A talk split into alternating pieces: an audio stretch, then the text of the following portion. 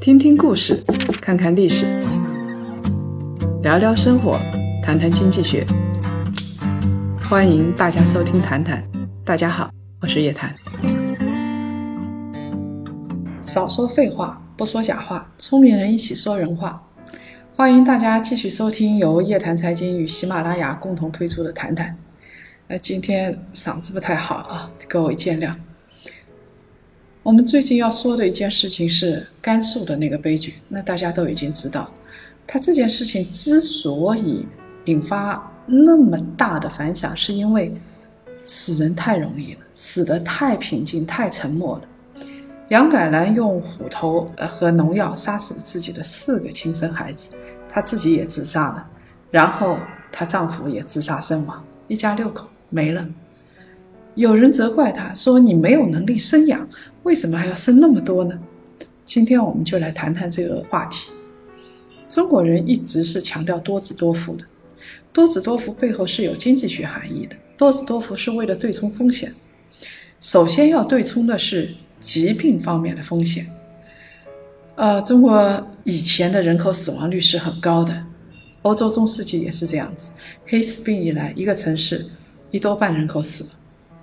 在清朝以前的很长时间，这个人均寿命都不长。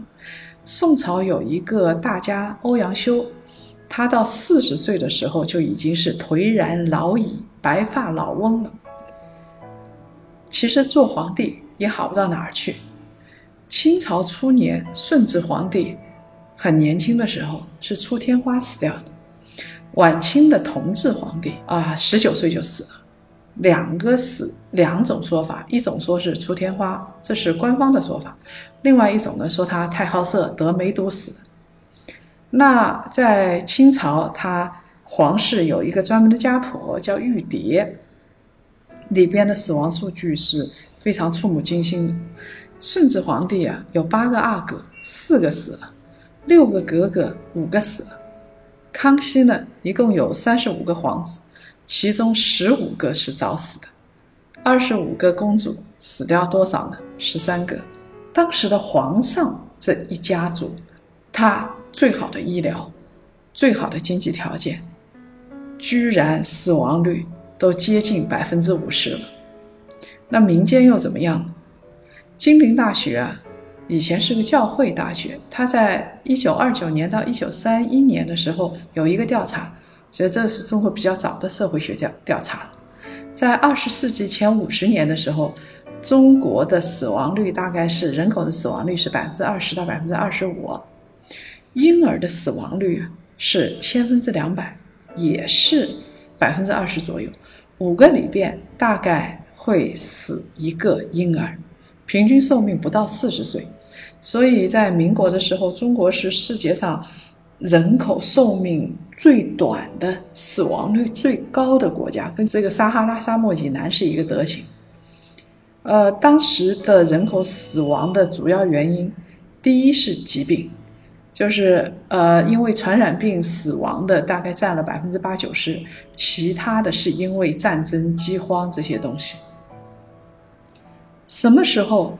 婴儿的死亡率大幅下降了呢，大概要到四九年执政之后。当时一九五四年有一个调查数据，十四个省五万多个人的调查数据，呃，当时的死亡率是千分之一百三十八，啊，有了一个大幅的下降，但是还是比较高的。到了三年饥荒的时候，那就不能说了，这个死亡率又直线上升。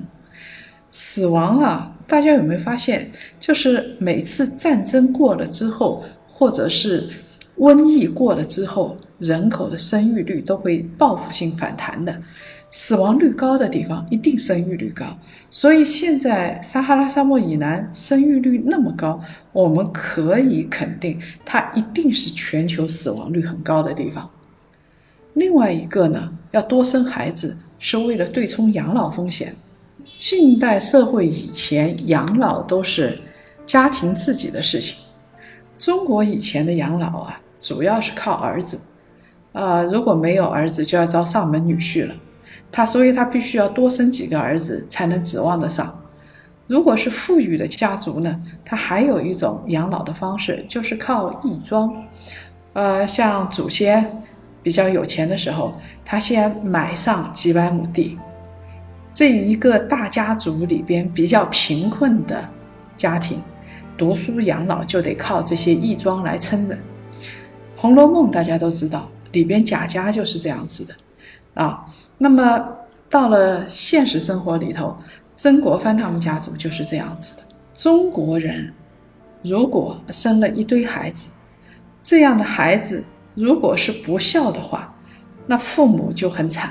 所以。多子多福一定跟另外一个观念结合在一起，它也是为了养老用的，叫做忠孝传家。所以忠孝传家远，就是要形成一个孝道文化。孝道文化其实说白了，从经济上来说，就是为了让父母、让老一代养老用的。第三个对冲的风险呢，是对冲劳动力不够的风险。其实。在农业社会啊，你一个家庭要增加家庭财富，最好的方法是什么？多生孩子，让孩子从小就干活，长大了就是壮劳力。我们现在还看到，在农村的贫困地区，孩子很小的孩子，我看到一幅照片，呃，贵州那边的孩子，呃，才四五岁就出来打猪草，他从小就要打猪草、摘豆子、洗衣做饭，长大了之后种田。所以，穷人家的孩子从小就是家庭的劳动力。到了现代社会，斯里兰卡啊，一些服装的流水线上，我们现在是穿的很多服装都是斯里兰卡那些地方生产的，那些地方还是有很多童工的。到了一九五八年啊，金陵大学农业经济系又做了一个调查，他那个调查就是。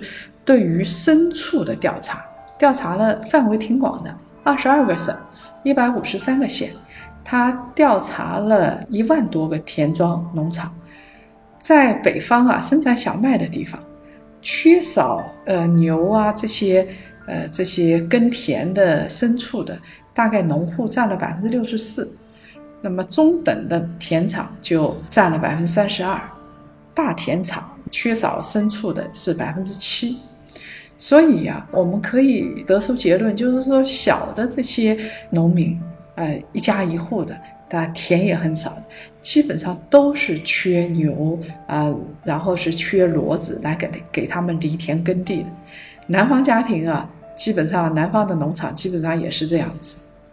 所以呢，到最极端的例子是什么例子？有的，呃，比较丧失人性的父母啊，我们看到。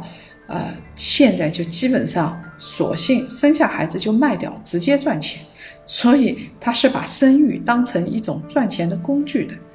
以前是荒年，那孩子头上插根草标，就把孩子卖掉了，让孩子去吃饭，或者是让孩子去当学徒，签一份类似于卖身契这样的东西。你家里都养不活你了，所以那个那个契约其实就是一份卖身契。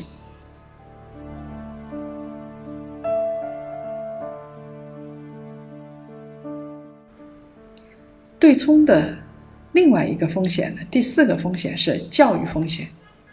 你说一家子是温饱有余的，可以给孩子接受教育，但是你十个儿子并不是个个能成才的，只要有一个能够成才，按照传统的观念，这一个家族就有指望。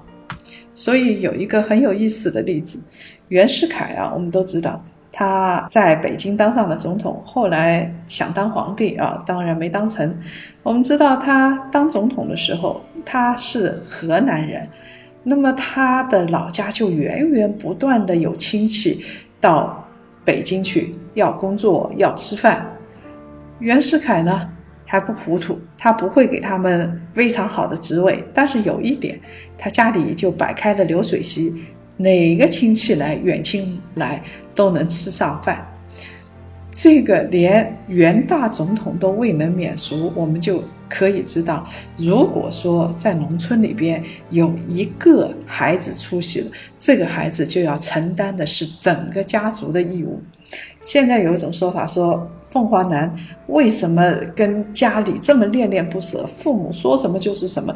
为什么要把所有钱都寄到寄回老家去，寄回贫困山区去？其实说白了很简单，这这就是一个教育风险对冲啊。以前家里是用所有的钱。然后是供一个有指望的孩子去读出书来，这个孩子读出来之后就背负了整个家族的责任。那杨改兰，她基本上是一个最偏远的、最贫困的农村地区的妇女，她二十一岁开始生孩子，她没有进过一天学校，所以我们不能指望把城市小白领甚至是精领的观念。灌输给杨改兰，对于杨改兰来说，他的观念完全是完全是旧的那一套。他要生孩子，养儿防老，他要招上门女婿来养他的父亲和他的奶奶。而且杨改兰她为什么把四个孩子全杀了？因为她觉得孩子是自己生出来的，孩子不是一个独立的个体，就是他的，他有产权的。所以在旧社会，这样的人他是会卖孩子的。那他现在，当他觉得生活彻底绝望之后，他会杀了孩子。说起来很悲痛啊。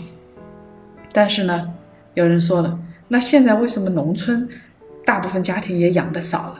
你想，农村基本上也是养两个、三个，养四五个的有，毕竟少。那还有养十几个孩子的呢，这是个案啊。大多数经过我们的调查，大概是在两个、三个左右这样子。那为什么现在农村养的也少了呢？主要原因是因为死亡率大幅下降，也就是说，婴儿出来基本上能够活了，不会说四个里边死一个、两个这种情况少。另外一方面呢，确实基本养老保障起来之后，他们的养老有了一定的保障。然后呢，孩子的抚育成本也大大的上升了。你叫你要养一个孩子，你要让他成才，这个成本可是非常高的，一般人是养不起的。今年三月啊，有一个作者发布了一篇文章，它叫做说，在北京养个娃要花掉你多少钱？它里边的计算啊，就是不包括买房买车、给孩子出钱、结婚，你要把这个孩子培养出来，大概是三十七万，这还算是少的。同一时间还有一篇文章，当时那篇文章是在。呃，计算的是一个大学的新生，他们的父母大概花了多少钱？有一个计算出来比较高的是花了一百八十万。你想想看，像甘肃这种贫困地区，他怎么可能说花一百八十万来养育孩子？所以你养的多了，你肯定不会有一个太好的教育，他的成才率也很低。表面上看起来啊，多养孩子对冲风险是很。实际的，但是到了现代社会啊，这实际上是不成立的。现代社会对冲风险的这个含义已经大大下降，因为父母多生孩子，希望里边有一个孩子成才，这个在以前死亡率高的情况下，它可以对冲死亡率。但是你希望十个孩子然后有一个成才，这个可能性很低的，一夫一妻制。这十个孩子遗传到的都是同样的基因，想通过改变基因来优化后代，你没有其他办法，呃，只有一个办法，就是一个男人跟多个女人生育后代，有可能这里边有一个女人基因比较好的，这个是所以中国以前要一夫多妻制，还有一种就是一个女人跟多个男人来生养后代，这个不同的男性有可能基因比较好。然后你再给这些孩子比较良好的教育，那有可能他基因筛选过之后，他成才的概率会提升。听起来有点三观不正，但是从生物学角度来理解，确实是这样子的。以前皇帝为什么三宫六院？从本质上来说，就是跟不同的女性生育，跟不同的女性交配，然后提高后代优质基因的概率。三观很不正。但是生物学、经济学角度理解就是这样子的。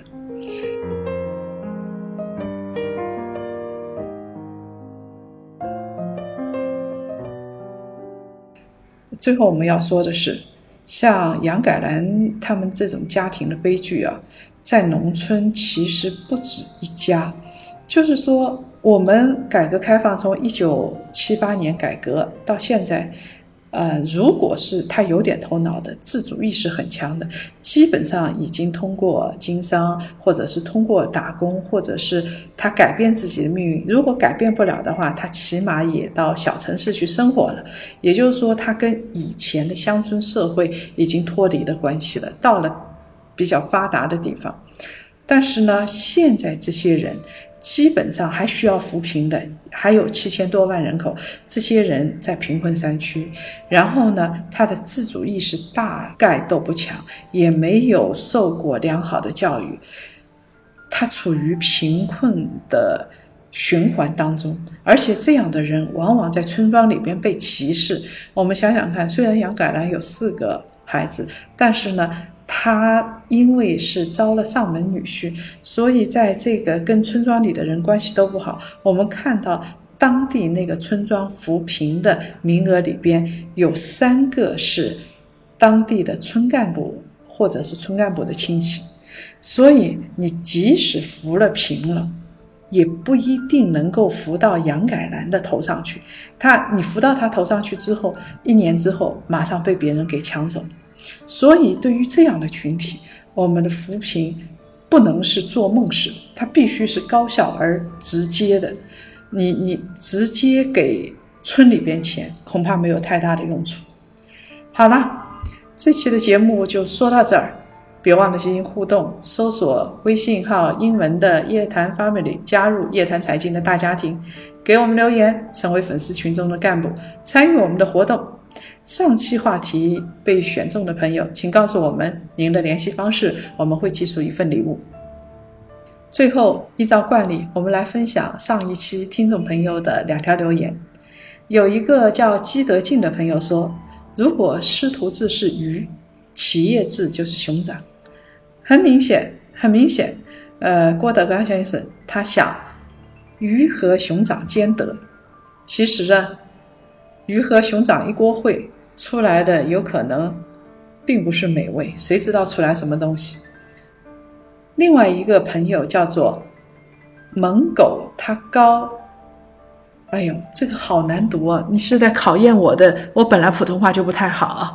这位朋友的名字叫做猛狗，他哥高飞，他觉得郭德纲这么做不合时宜啊，一个手。他作为手艺人炉火纯青，必然是因为热爱这门手艺，必然是因为得之不易。这不是现代化的体系能够传给他的，也不是因为高明的合同或者是高超的公司运营能让他去倾囊相授的。也就是说，像这样的一些行业，有可能只能用师徒制，只有虔诚的师徒制。才能无害，才能传到真谛，让这种活法存在吧。这也是现代社会的一种活法。哎，比较宽容啊，这个也挺好。好了，如果各位想了解更多财经经济类资讯，请搜索拼音谈财经，关注公众号夜谈财经。下周五晚上五点同一时间，我们在老地方不见不散。